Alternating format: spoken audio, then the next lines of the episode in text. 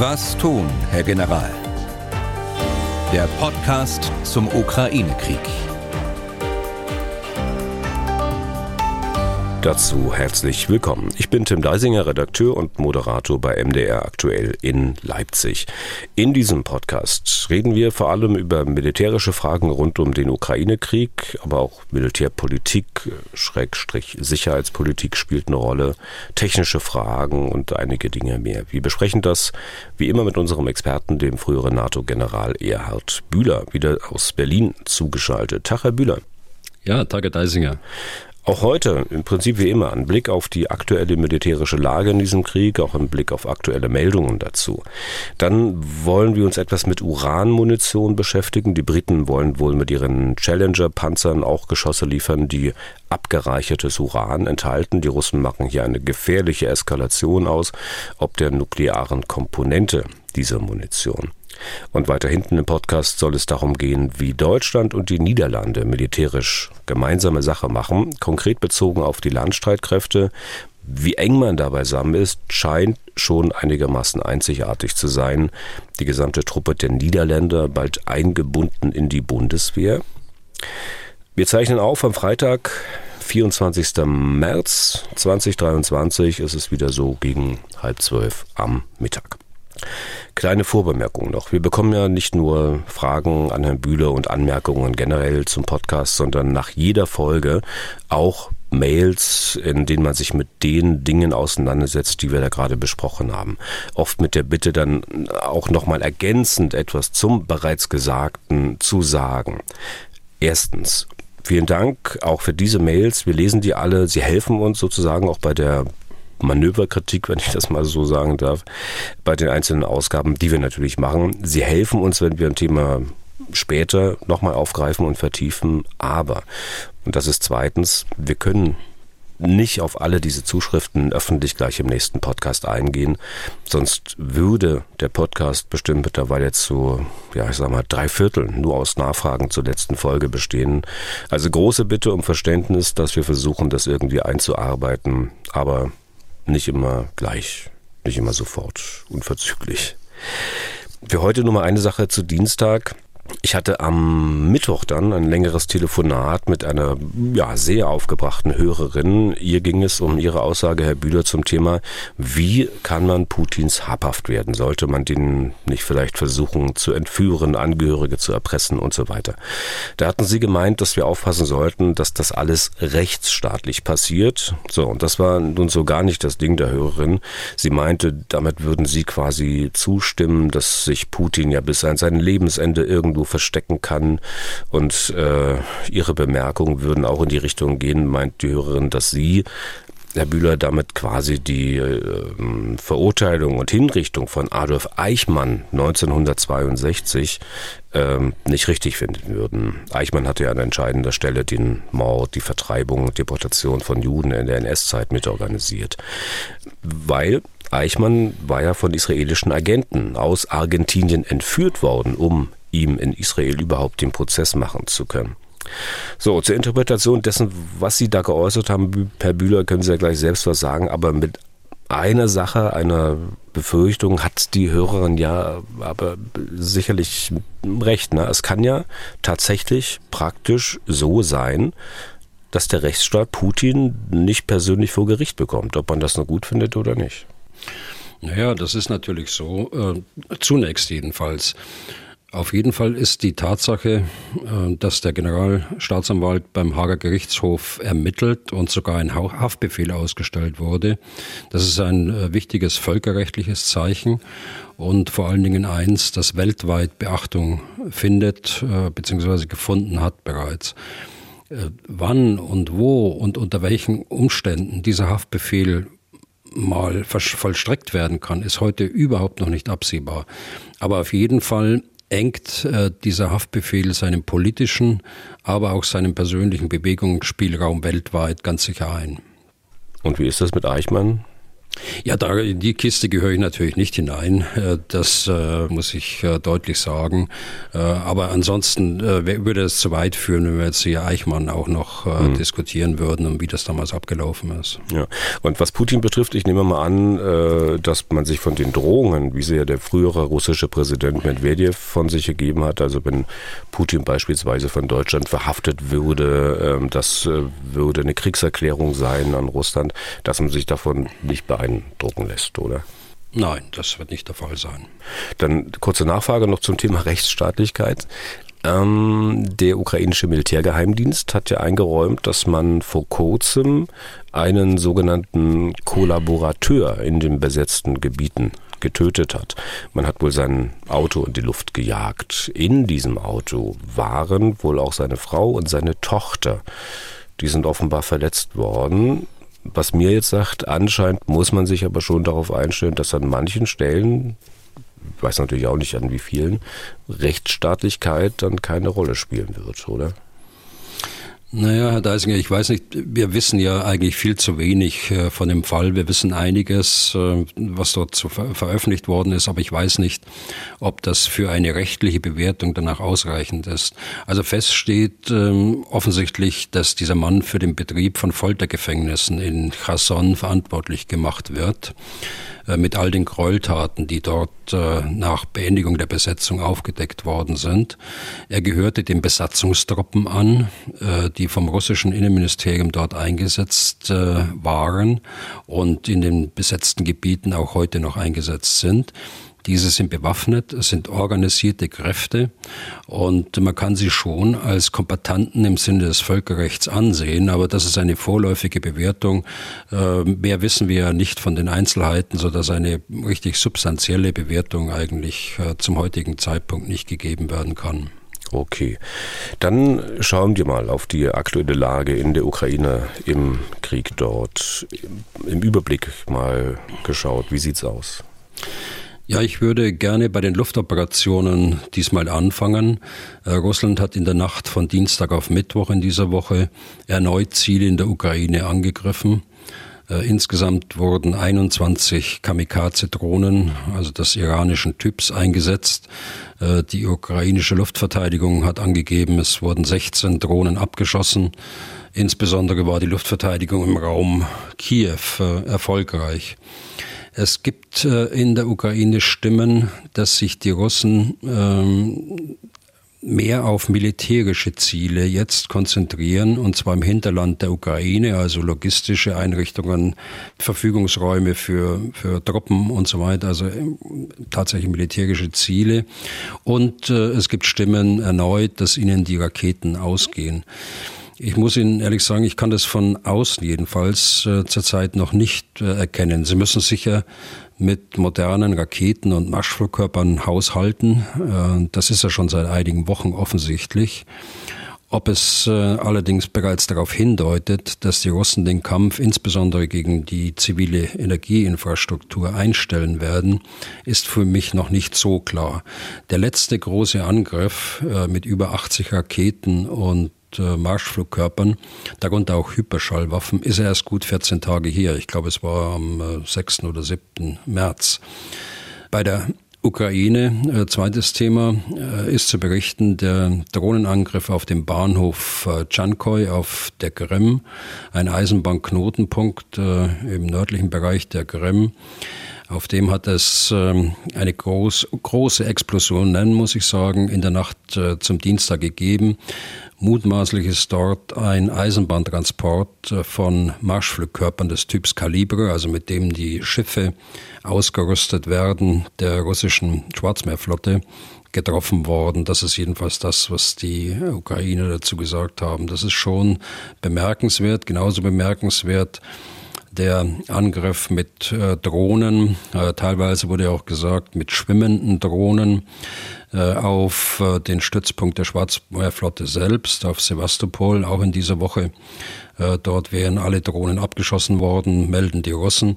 Aber es zeigt, dass Versorgungslinien auf der Krim jetzt wieder in den Fokus der ukrainischen Streitkräfte kommen. Und dass sie offensichtlich auch Mittel haben, mit denen sie über diese Entfernungen dann auch wirken können. Wie sieht es äh, an der Frontlinie am Boden aus in den besetzten Gebieten? Ja, Sie haben, äh, wenn man das von Nord nach Süd äh, durchgeht, Sie haben im Norden Erfolge zu verzeichnen, die Russen. Es ist ihnen gelungen, bei Kremina die Ukraine von den unmittelbar westlich gelegenen Zugängen auf die Stadt zurückzudrängen. Auch im Raum Svatove, das ist ein Stück weiter nördlich, waren sie mit äh, taktischen Gegenangriffen erfolgreich, um zuletzt verlorenes Terrain zurückzuerobern. Und sie bedrohen nun den Raum Kupiansk äh, in der Ukraine, der eine wichtige Funktion als logistische Drehscheibe hat. Äh, wenn man weiter in den Süden geht, in den Großraum Bachmut, dort haben die Russen insbesondere nördlich äh, der Stadt Bachmut Erfolge und bedrohen die Stadt jetzt nicht nur frontal aus dem Osten, also entlang des, äh, des Flusses, der durch Bachmut führt, sondern aus dem Norden und auch aus dem Süden. Der Raum in der Stadt wird also für die Ukraine immer enger, aber sie waren immerhin erfolgreich, bisher die Versorgungsstraße, die aus Südwesten nach Bachmut führt, weiterhin offen zu halten. Das haben sie auch mit dem Gegenangriff gemacht in dieser Woche sodass äh, die Versorgung immerhin noch sichergestellt ist. Okay, und wenn wir von Bachmut mal noch ein bisschen weiter runtergehen, äh, ich glaube so 50 Kilometer süd, südwestlich von Bachmut liegt Avdivka. Ähm, über den Ort haben wir auch schon des Öfteren gesprochen und von dort äh, kann man lesen, dass das möglicherweise das nächste Bachmut werden könnte. wie stellt sich Ihnen die Situation dort dar? Naja, das haben wir ja schon mehrfach berichtet. Die Stadt ist äh, ebenfalls bereits halbkreisförmig umschlossen wie ein Hufeisen, das nach Westen äh, offen ist. Die Stadt ist von der Einkreisung bedroht, äh, ähnlich wie äh, Bachmut.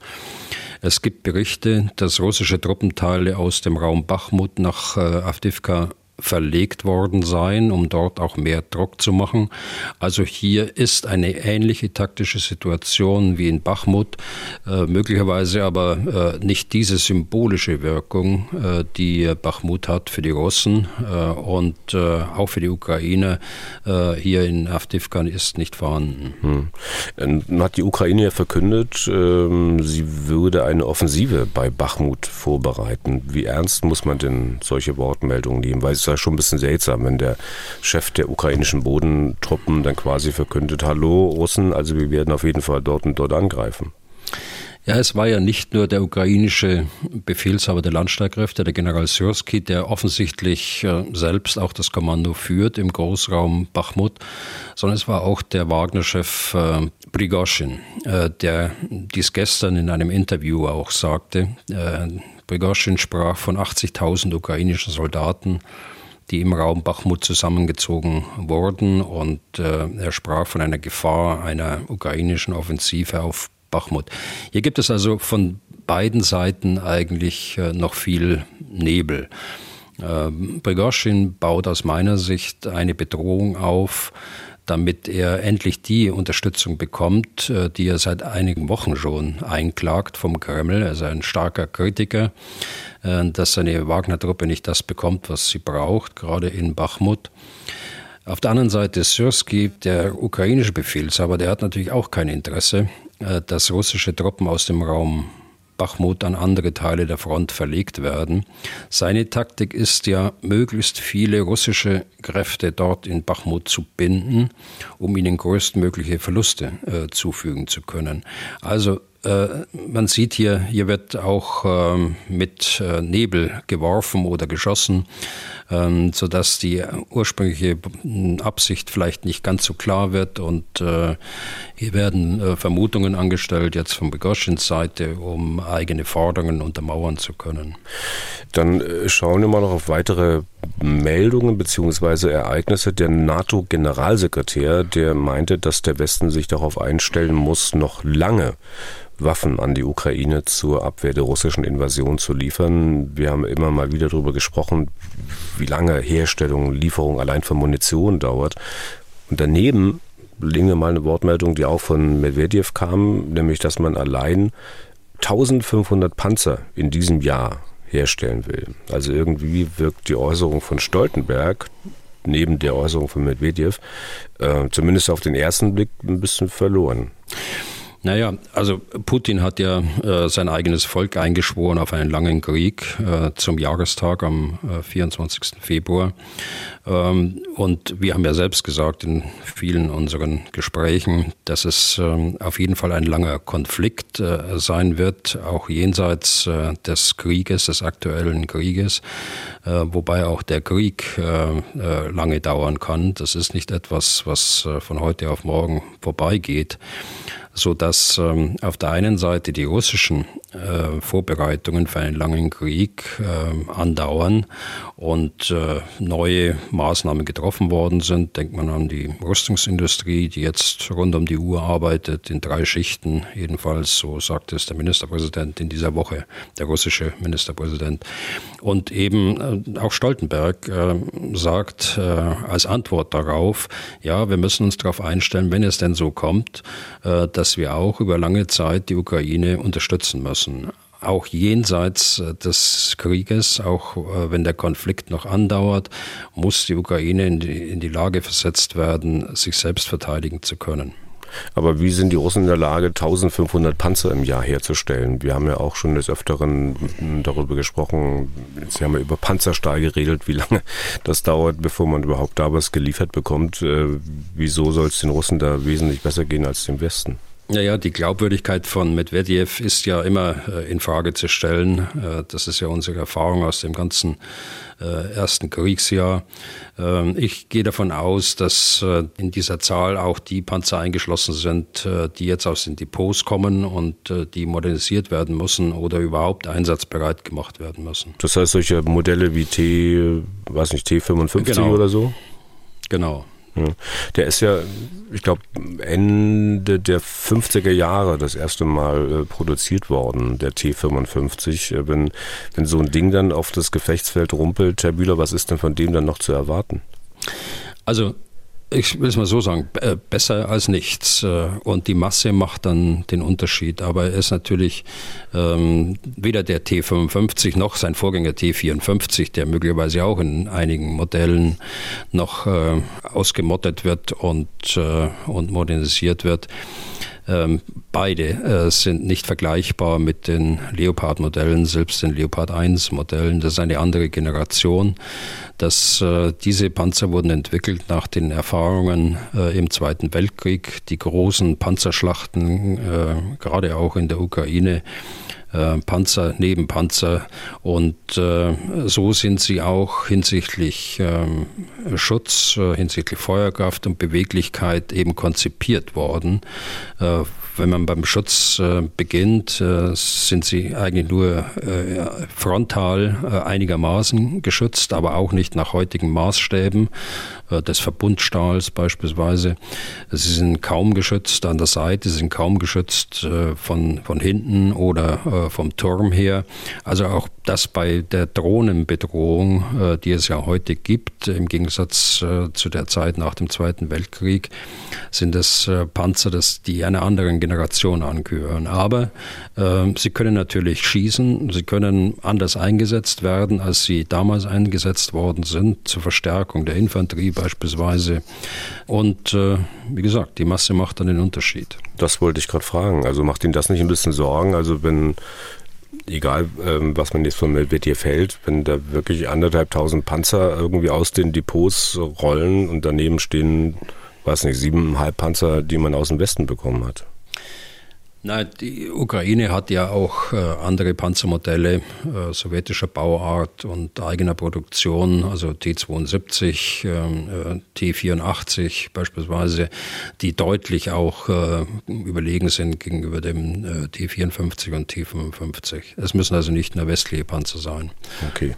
Und äh, dann zu dem Thema nochmal eine Äußerung, die ich neben die anderen beiden noch lege, und zwar eine vom tschechischen Präsidenten Pavel der sagt, die Ukraine muss sich darauf einstellen, dass die Hilfe aus dem Westen nachlassen wird. Spricht der da nur eine Sache aus, die eigentlich jeder weiß, die man eigentlich aber hm, nicht wirklich sagen will? Naja, die, diese Befürchtung gibt es ja schon seit einiger Zeit, äh, insbesondere aus, äh, aus den Medien, aber auch von Politikwissenschaftlern und anderen Experten, die sich mit dem Krieg dort befassen. Es ist also in, inhaltlich nichts Neues. Ähm, es ist insofern neu, dass es jetzt ein Präsident sagt, der militärischen Hintergrund hat äh, und äh, der aber auch eine, eine Opposition im eigenen Land hat, in, in Tschechien, zu der er auch sprechen muss, die er auch mitnehmen muss. Er hat sogar noch mehr gesagt, äh, äh wenn ich das richtig erinnere. Äh, er hat gesagt, äh, die Ukraine hat nur eine Chance noch. Äh, sie hat eine Chance, jetzt eine große Offensive zu beginnen. Und diese Offensive muss erfolgreich sein. Also das ist eigentlich noch deutlicher als das, was Sie hm. gerade zitiert haben. Okay, dann rutschen wir noch ein bisschen weiter. Als wir am Dienstag den Podcast aufgezeichnet haben, da war ja der chinesische Präsident Xi gerade in Moskau. Sie haben ja versucht, immer nicht ganz so skeptisch und vorverurteilend zu sein wie andere, wenn es um die chinesische Initiative zu einem möglichen Frieden in der Ukraine geht. Haben Sie von diesem Besuch irgendwas gehört, das Sie da bestärkt oder möglicherweise gar ermutigt? Also wir wissen ja nicht, was äh, da in den fünf Stunden unter vier Augen oder im kleinen Kreis besprochen worden sind.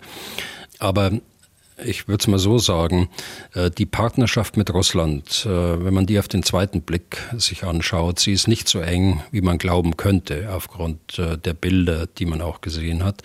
Es gibt ähm, zum Beispiel weiterhin keine Anzeichen, dass China Waffen und Munition liefert. Und das war sicher ein Ziel Putins, dass er hier in dem Krieg auch unterstützt wird, über bloße Worte hinweg.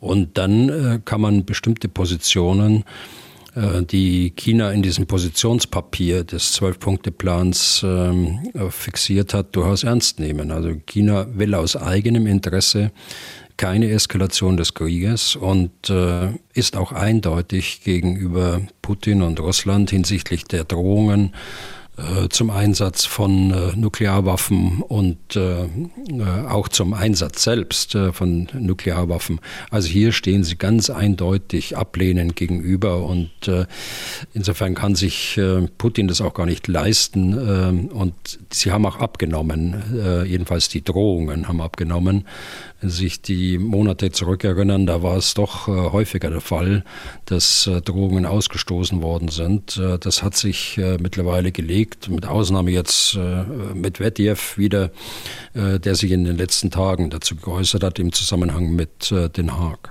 Hm. Ähm, Nochmal kurz zu Xi. Wenn ich das nicht ganz falsch gehört habe, hat er auch nichts gesagt, das ihn möglicherweise in den Augen der Ukraine als Vermittler ausschließen könnte, oder? Ja, also ich habe da jedenfalls auch nichts gehört. Ähm, er wollte ja gleich nach seiner Rückkehr nach Peking äh, mit Präsident Zelensky telefonieren. Ich glaube, er wartet noch darauf. Ich habe äh, äh, nichts gelesen, dass so ein Telefonat schon stattgefunden hat, aber das weiß man natürlich auch nicht. Mit, mit, vielleicht ist es auch vertraulich gehalten worden. Das weiß man nicht, aber öffentlich ist da bisher noch nichts. Okay. Und äh, weil wir bei China sind, an der Stelle äh, vielleicht eine Frage von Rainer Preuß dazu. Ich zitiere mal. Äh, mir drängt sich der Verdacht auf, dass China die Strategie verfolgt, Russland noch weiter militärisch und wirtschaftlich ausbluten zu lassen, um dann das kommunistische Brudervolk stärker umarmen zu können, als es Putin lieb ist. Russland hat alles, was China so dringend für dessen Vision der stärksten Wirtschaftsmacht der Welt benötigt, in Klammern Energie, Rohstoffe.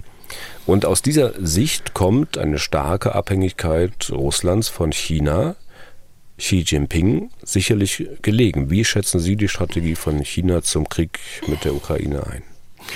Ja, Herr Preuß, es ist schon offensichtlich, dass äh, China zu Russland aufgeschlossen hat.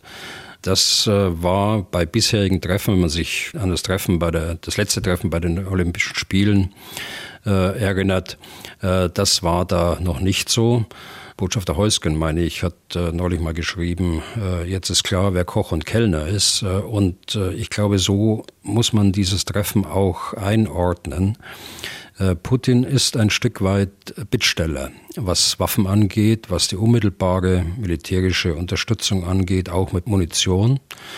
Er ist äh, ein wohlfeiler Lieferant für billige Energierohstoffe für China. Da ist China also gerne eingesprungen äh, für den Westen und insbesondere Europa.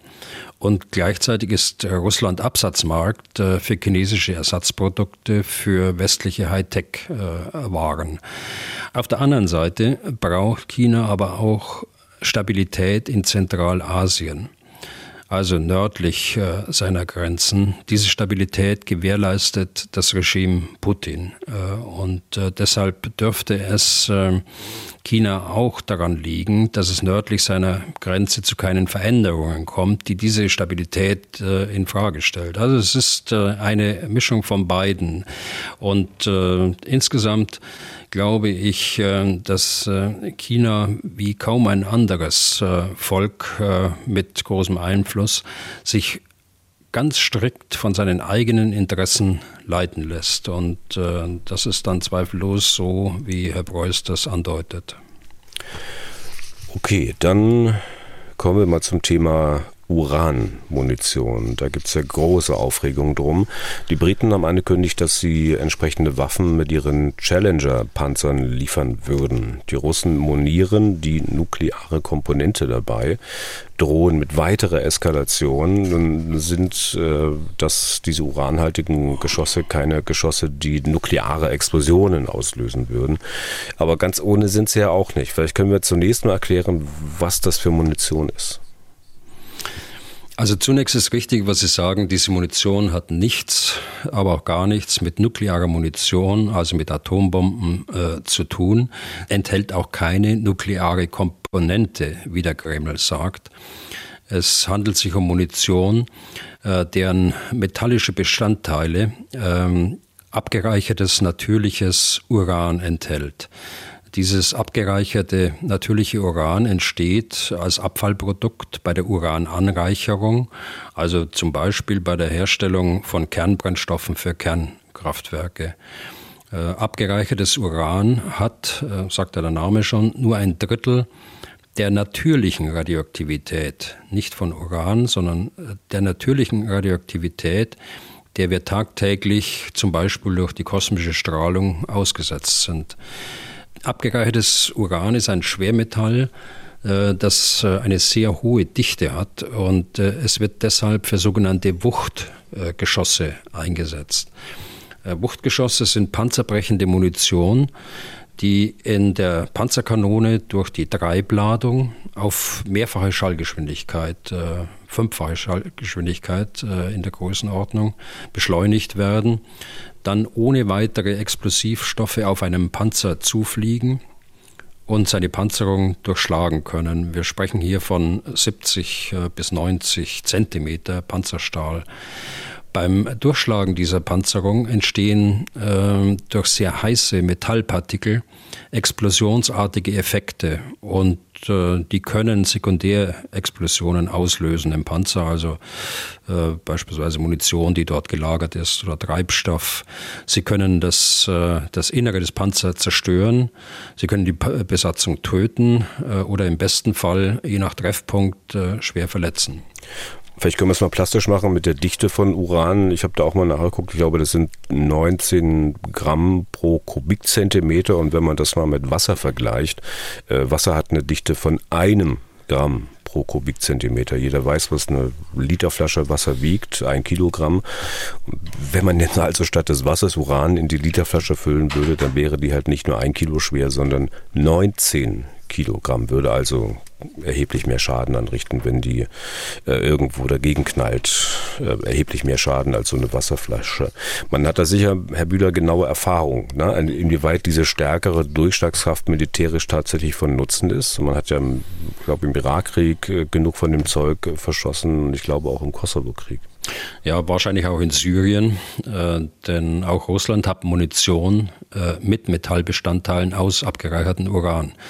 Also es ist nicht nur so, dass das westliche Staaten haben, sondern äh, Russland hat das äh, ganz genauso. Und das, wir sprechen auch nicht nur von Panzermunition, sondern wir sprechen auch von äh, kleinkalibrigeren äh, Kanonen, 20 mm, 30 mm, die dann auch äh, in Flugzeugen eingebaut werden können. Also auch Munition, die im Flugzeug verschossen wird, äh, kann äh, abgereichnetes Uran enthalten und das bezieht sich in erster Linie auf den Kosovo-Krieg. Hier gab es ja keine Panzerschlachten in hm. dem Sinne.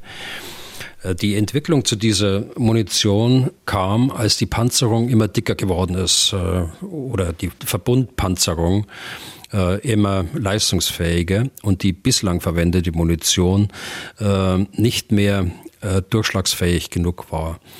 Äh, die äh, Dichte von abgereichertem Uran ist dreimal höher als äh, Panzerstahl und führt in Verbindung mit der beim Aufschlag extrem hohen Geschwindigkeit, von mehrfacher Schallgeschwindigkeit zum Durchschlagen selbst dicker Panzerungen.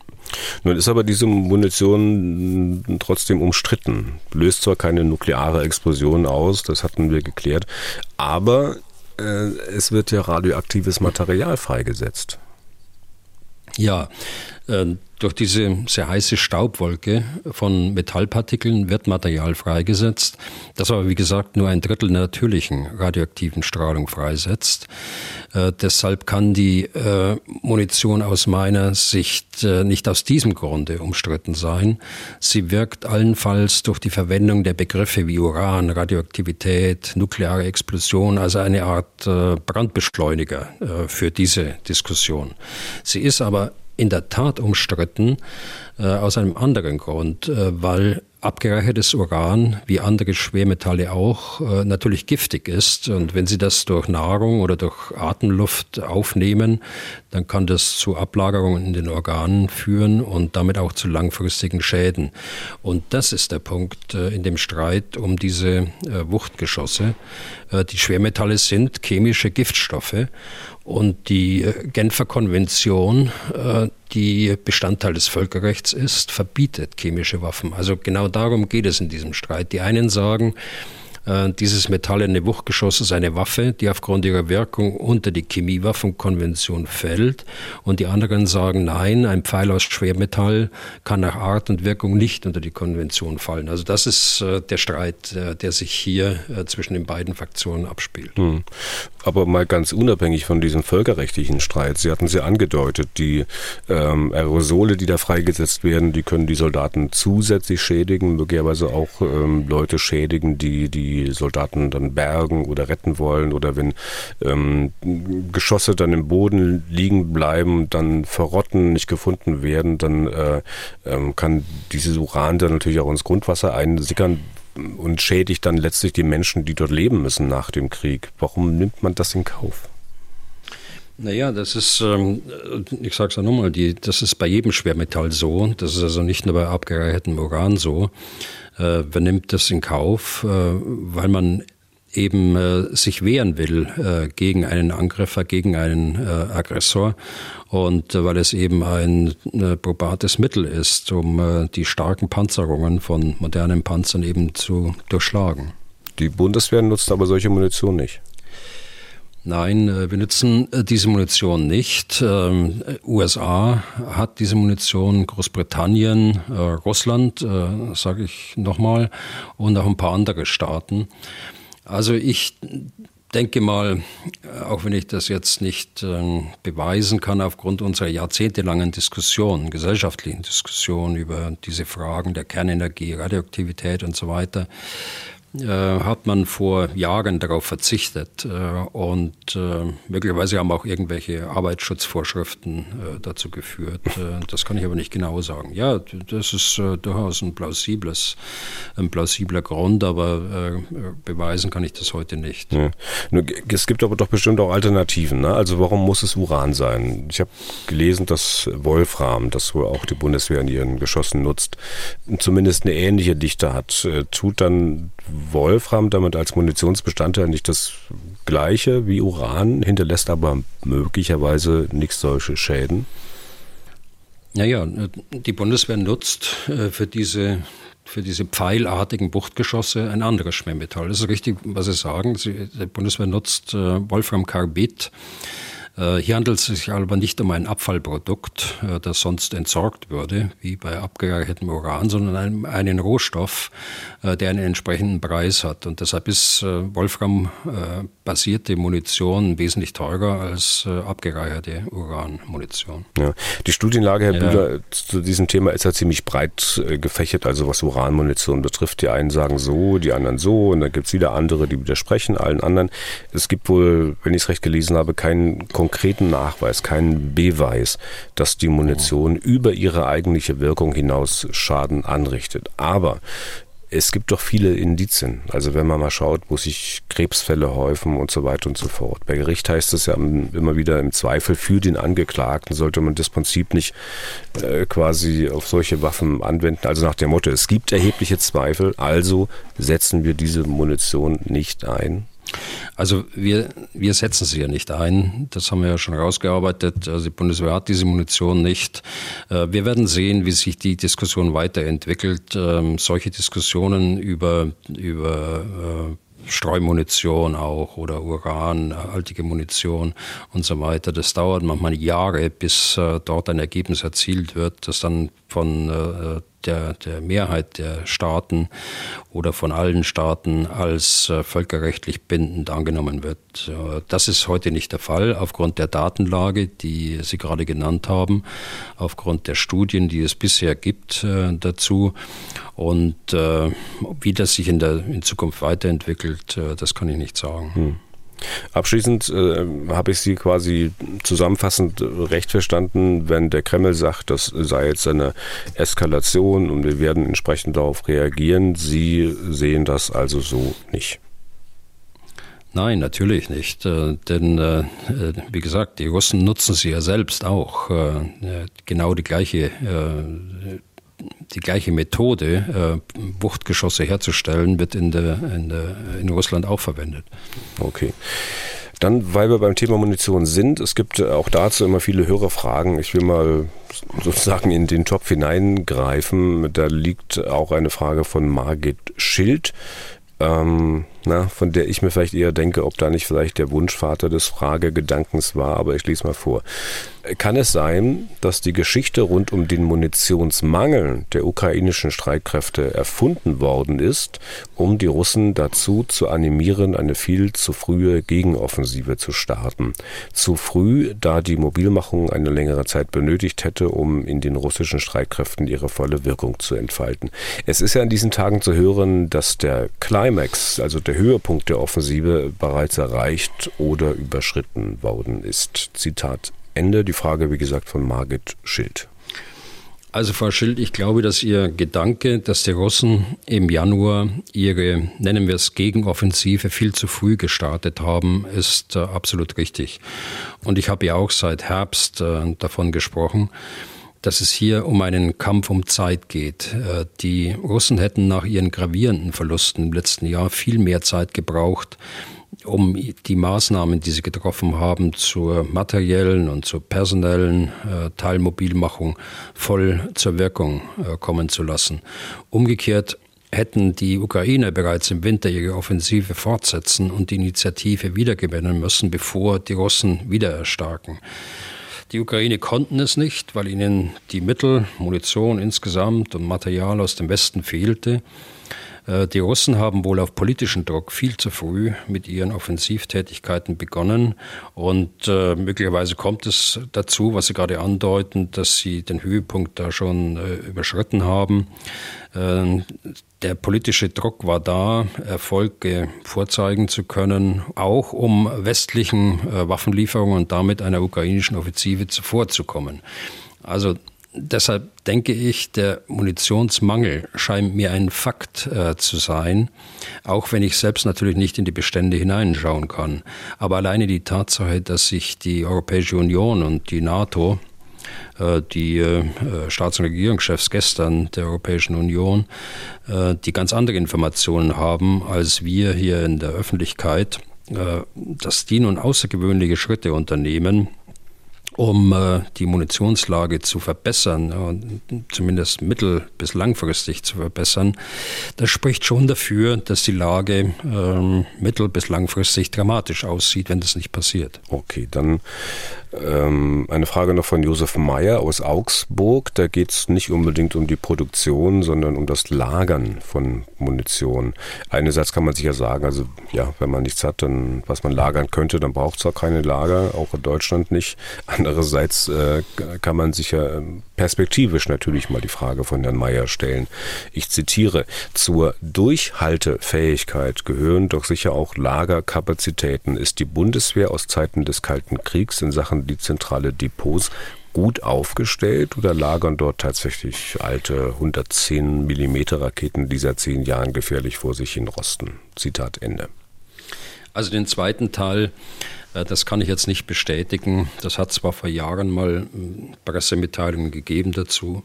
Äh, diese Raketen verwendet die Bundeswehr, äh, wie unser Hörer Herr Mayer sicher selbst weiß, nicht mehr. Was die Durchhaltefähigkeit angeht, ist es natürlich vollkommen richtig, dass man dazu auch Lagerkapazitäten braucht.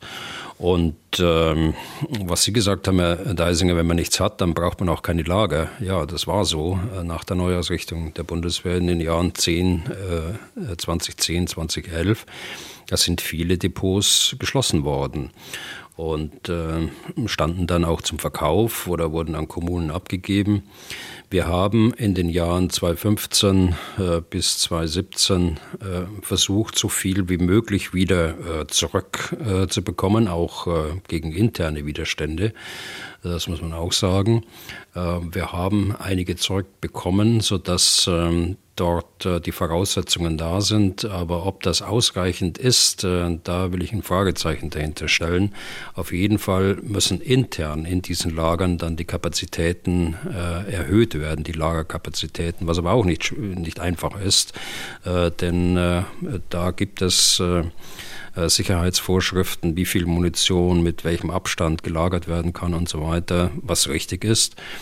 Äh, also ich bin gespannt, wie äh, diese Diskussion jetzt äh, sich in Maßnahmen dann auch umsetzt. Das ist ja ein Paket von Maßnahmen, die schon vor zwei Jahren vorgeschlagen worden sind und nicht umgesetzt worden sind. Also da bin ich gespannt, was hm. der neue Verteidigungsminister jetzt dort irgendwann in naher Zukunft auch hinsichtlich solcher Entscheidungen präsentieren wird. Kurze Nachfrage. Sie sprachen äh, von internem Widerstand, wenn es um das Zurückholen von Depots geht und so weiter und so fort. Was meinen Sie damit? Wer hat da Widerstand geleistet? Die Politik oder meinen Sie Widerstand im Militär? Ja, Widerstand äh, insgesamt im, im Ressort äh, und Widerstand auch in der, in der Bundeswehr ist, ist ja auch klar.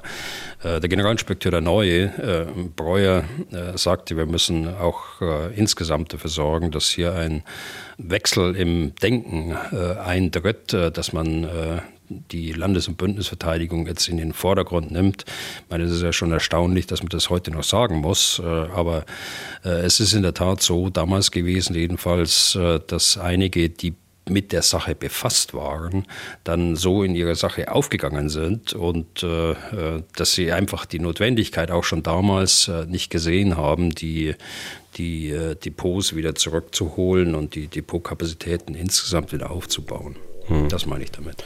Der, der Breuer sagte, ähm, ich glaube, wichtig ist die Zeitenwende, dass sie im Kopf stattfindet, so sinngemäß zum Beispiel. Aber ich habe da auch ein Fragezeichen gehabt, als ich das gelesen habe. Ich meine, äh, wenn er sagt, die Zeitenwende ist wichtig im Kopf, dann ist das nicht dann schon der Ansatz zur Vernachlässigung äh, der Realisierung der Zeitenwende. Also äh, es reicht ja nicht sozusagen, wenn es im Kopf passiert, es muss ja auch praktisch was geschehen.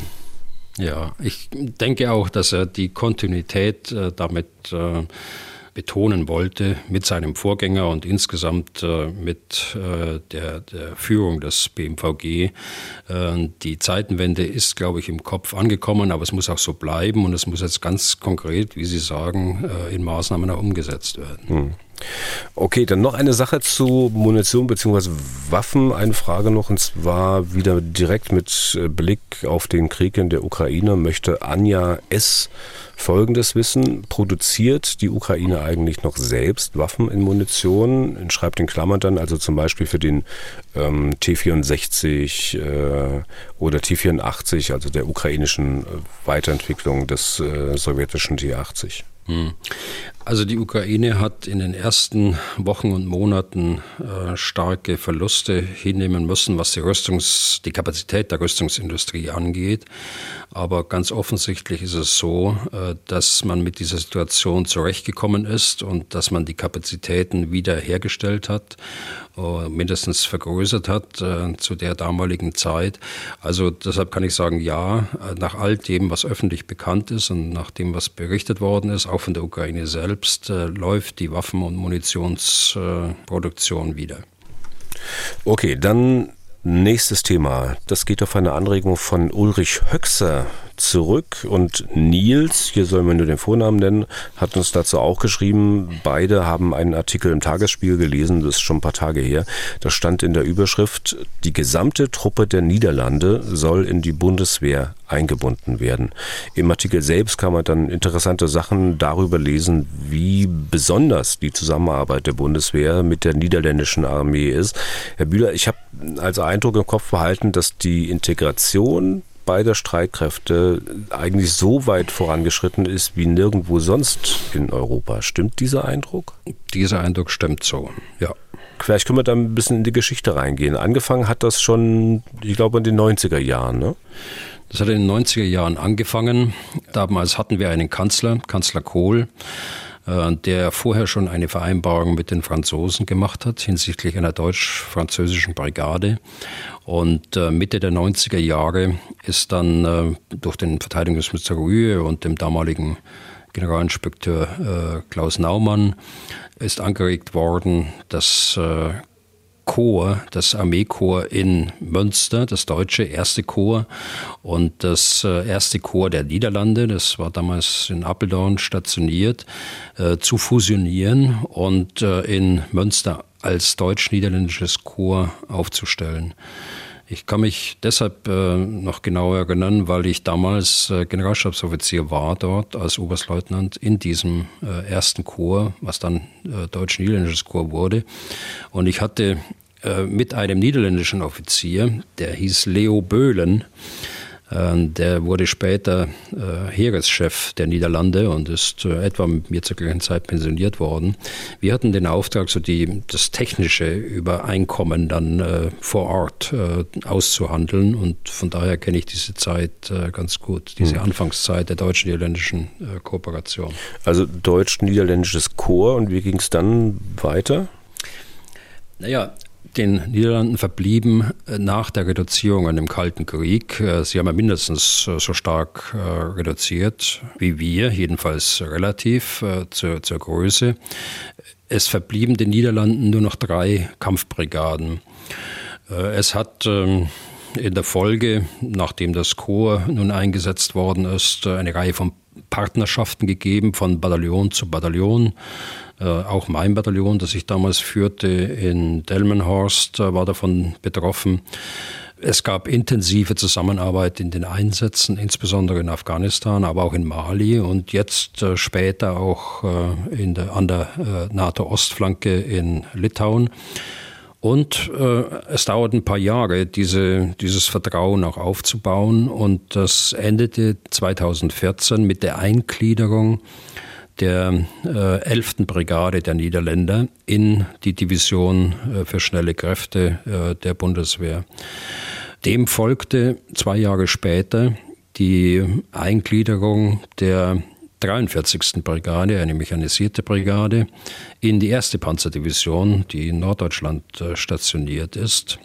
Also es dauert dann immer ein bisschen, äh, bis äh, das notwendige Vertrauen da ist und es braucht dann auch äh, entsprechende Persönlichkeiten, die dann auch dahinter stehen, die auch den Hintergrund haben, die äh, möglicherweise auch schon mal in Münster eingesetzt werden. der damalige Heeresinspekteur Äh, Vollmer ist so ein Fall, der in Münster eingesetzt wurde.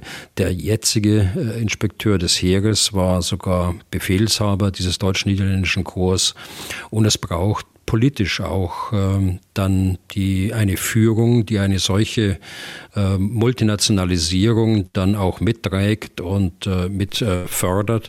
Das heißt, auch auf der politischen Ebene muss das entsprechende Vertrauen da sein und das gab es zu dieser Zeit und deshalb äh, wurde da ein richtiger äh, Schub äh, bei den Landstreitkräften erzielt. Hm. Lassen Sie uns mal von der politischen Ebene oder anderen etwas höher gelagerten Ebenen mal ein bisschen runter ins ganz praktische Leben kommen. Was wenn man zum Beispiel dieses deutsch-niederländische Chor nimmt, so, was heißt denn das eigentlich sozusagen? Also wie muss man sich so ein Zweiländerchor vorstellen? Wohnen da niederländische und deutsche Soldaten in einem Zimmer und sind die dann in einer Kaserne oder wie, wie, wie läuft das? Also wenn man jetzt das bezieht auf das deutsch-niederländische Chor, das ist ein, eine, äh, Führungsstelle, äh, das äh, Divisionen führen kann, das größere Truppenkörper führen kann. Es ist grundsätzlich ähm, binational aufgestellt, das heißt vollkommen äh, gemischt, äh, äh, deutsch und niederländisch. Es sind im Laufe der Zeit immer mehr Nationen auch dazugekommen mit kleineren Kontingenten, aber der Kern, auch die Rechtsgrundlage ist äh, äh ein deutsch-niederländisches Chor, die tagtäglich zusammenarbeiten, die Arbeitssprache zwischen den Niederländern und den Deutschen ist äh, theoretisch Englisch, aber weil die Niederländer alle äh, Deutsch verstehen, ist es in der Praxis häufig auch Deutsch, aber mit den anderen Nationen natürlich Englisch.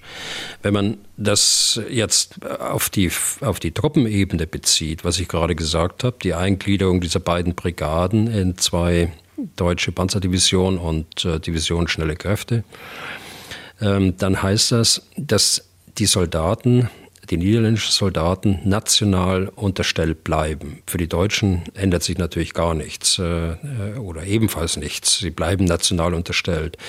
Aber äh, die Niederländer sind für Ausbildung und für Übungen und äh, nach gesonderter Entscheidung auch für den Einsatz unterstellt. Und äh, das ist nur der Anfang. Das wird sich weiter fortsetzen. Das wird sich weiter vertiefen. Ich nehme mal als Beispiel die äh, gemeinsame Ausbildung der, der Artilleriesoldaten, die äh, bei uns an der Artillerieschule in Niederoberstein bereits stattfindet. Also die Niederländer leisten sich gar keine Artillerieschule mehr, sondern sie schicken ihre äh, Soldaten nach Deutschland äh, zur Ausbildung. Hm. Gibt es denn eigentlich, wenn man die deutsch-niederländische Zusammenarbeit nimmt, Unterschiede zur deutsch-französischen? Also gibt es da Unterschiede zu dieser deutsch-französischen Brigade? Ja, es gibt Unterschiede, weil, äh, wie ich schon sagte, alle Großverbände des niederländischen Heeres äh, nun Bestandteil von deutschen Heeresdivisionen äh, sind. Die ersten beiden, dort ist, ist, es schon vollzogen, die dritte wird äh, jetzt folgen. Ähm, das ist bei den Franzosen natürlich ganz anders. Äh, die Franzosen haben mit den Deutschen zusammen eine gemeinsame Brigade aufgestellt, die aus, aus unterschiedlichen äh, Bataillonen besteht. Äh, das eine Deutsch, das andere Französisch, äh, das dritte gemischt, Deutsch und Französisch. Aber es gibt schon Unterschiede.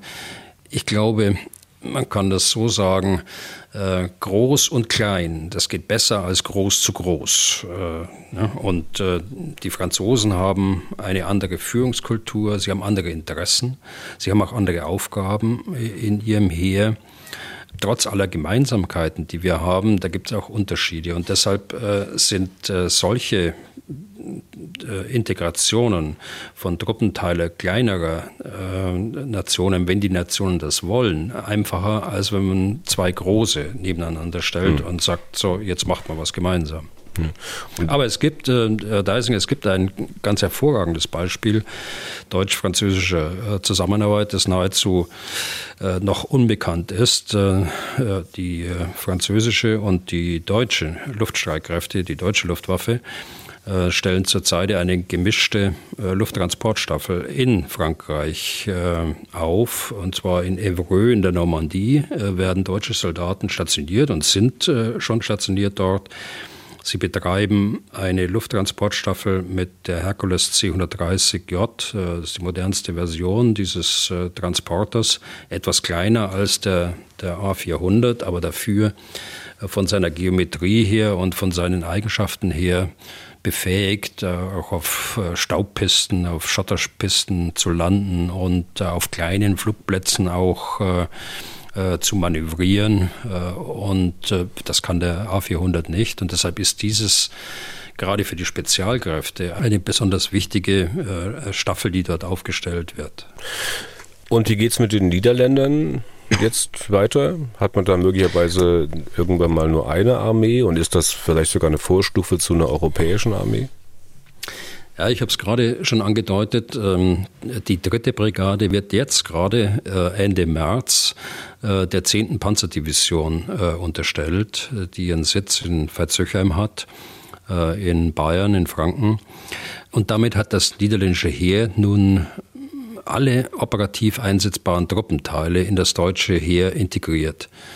Aber es bleibt äh, national unter niederländischem Kommando. Also der niederländische König ist der Oberbefehlshaber der, der äh, niederländischen Soldaten. Das bleibt so, aber für Ausbildung, Übungen, gegebenenfalls Einsatz äh, werden sie den deutschen Divisionen unterstellt. Hm.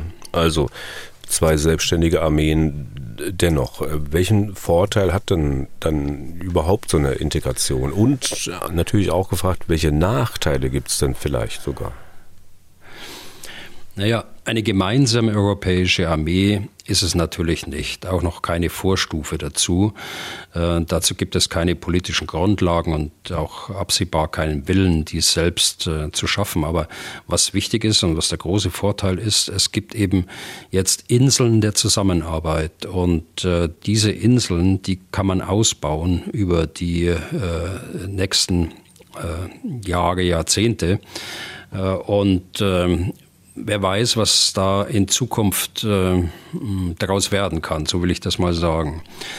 Sie bleiben zwei getrennte Armeen, streng juristisch ja, aber eben für Einsatz und Übungen äh, und Ausbildung unterstellt. Äh, da gibt es viele militärische Vorteile äh, der Zusammenarbeitsfähigkeit, also der Interoperabilität beispielsweise. Es gibt die militärischen Vorteile, dass man das äh, gemeinsame Gerät nutzt, beispielsweise den Boxer, den Kampfpanzer Leopard, die Panzerhaubitze 2000. Man kann die Logistik vereinfachen. Man kann die Ausbildung, ich hatte es angedeutet, mit den Artilleristen gemeinsam machen. Also viele äh, militärische Vorteile.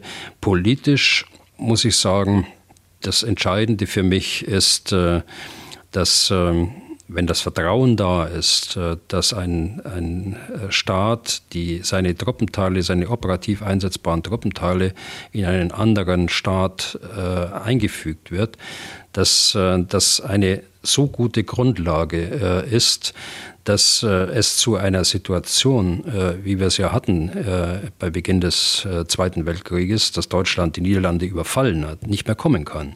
Also wenn Sie so wollen, äh, ist eine solche Armee äh, nicht mehr angriffsfähig gegen, gegen das Land. Es ist ein, ein Beitrag, politisch ein Beitrag zur, zum Frieden hier in Europa. So muss man den politischen Vorteil sehen. Der Nachteil äh, liegt auch auf der Hand. Man muss Kompromisse machen. Man muss äh, ein Stück weit auch Souveränität äh, abgeben. Äh, wenn man äh, sowas vorhat. Äh, man muss auch die Kultur des anderen, auch die politische Kultur des anderen respektieren, weil man ja gemeinsam zu Entscheidungen, gemeinsam auch zu Einsatzentscheidungen kommen muss. Das kann man nicht mehr nur auf nationaler Basis dann entscheiden. In diesem Artikel im Tagesspiegel ging es ja im Wesentlichen um Landstreitkräfte. Gilt denn diese Zusammenarbeit, dieses zusammen agieren, dieser Zusammenschluss mehr oder weniger, äh, das auch ähnlich für die anderen Teilstreitkräfte? Nicht in diesem Maße ähm, wie bei den Landstreitkräften. Da gehen die Landstreitkräfte tatsächlich voran. Bei der Marine gibt es seit äh, einigen Jahren, äh, 2016, also auch in diesem Zeitfenster, die Einbindung des deutschen Seebataillons äh, in die Marineinfanterie der, der niederländischen Marine. Das hängt auch damit zusammen, dass äh, die niederländische Marine Plattformen hat, also Schiffe hat für ihre eigene Marineinfanterie, die auch gemeinsam betrieben werden können jetzt.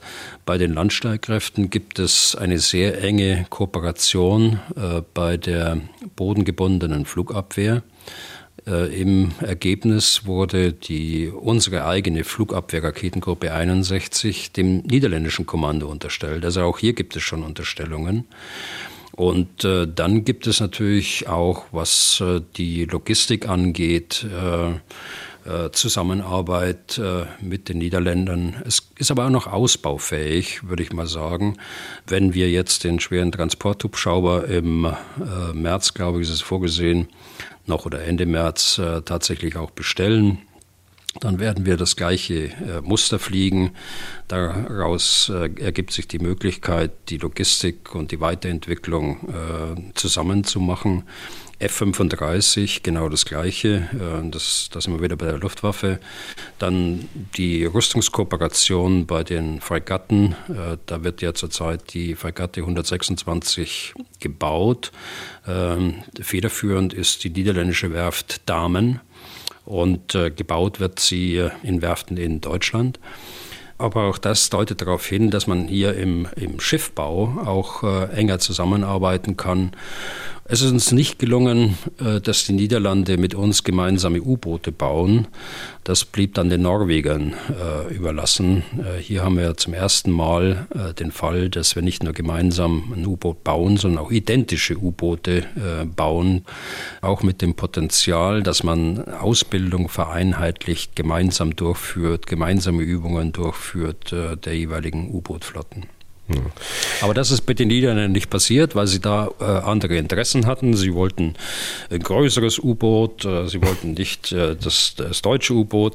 Naja gut, das kommt natürlich immer dazu. Und das meine ich eben, äh, man muss da Kompromisse machen äh, oder man muss eben eigene Vorstellungen dann auch mal zurücknehmen. Und das äh, war bei uns der Fall. Wir mussten das tun, weil die Niederländer hier eigene Interessen hatten. Hm. Ähm, nichtsdestotrotz sagt man in Den Haag, dass man mit dieser Kooperation mit den Deutschen ja auf dem Weg zu einer europäischen Verteidigungsunion wäre. Äh, Sie hatten gesagt, also eine Vorstufe im Prinzip zur europäischen Armee ist es nicht, aber die Niederländer sagen zu einer europäischen Verteidigungsunion. Was, äh, was bedeutet denn das nun wieder? Naja, das ist eine politische Bewertung. Ähm, ich glaube, äh, so wie ich die Niederländer kenne, meinen sie damit die Stärkung des europäischen Pfeilers der NATO damit. Ähm, sie äh, denken aber wahrscheinlich auch in äh, Integration von, von Streitkräften in eine wie auch immer geartete künftige äh, EU-Struktur. Das gibt es ja noch nicht. Es gibt ja keine Führungsstäbe der Europäischen Union. Es gibt sie nur auf der Seite der NATO. Also da ist aber noch ein langer äh, Weg äh, dorthin. Und wenn das heute so gesagt wird von einzelnen Politikern, ich weiß nicht genau, wer es gesagt hat, dann ist es eben eine politische äh, Bewertung, die die Richtung äh, anzeigt. Aber da sind wir noch weit davon entfernt. Hm. Gibt es eigentlich Länder, die sich so einer Idee völlig versperren? Ähm, muss ich äh, gerade nachdenken. Ja, es, es gibt äh, Länder, die das nicht äh, durchführen. Möchte es jetzt nicht so öffentlich, so prominent äh, äh, erwähnen, aber das gibt es natürlich, gerade auch wenn man nach Süden oder nach Südosten schaut. Aber es gibt sie nicht nur bei den Ländern, sondern es gibt sie auch bei den Menschen. Auch hier muss ein Umdenken einsetzen. nicht nur bei uns in Deutschland, sondern auch in anderen Ländern.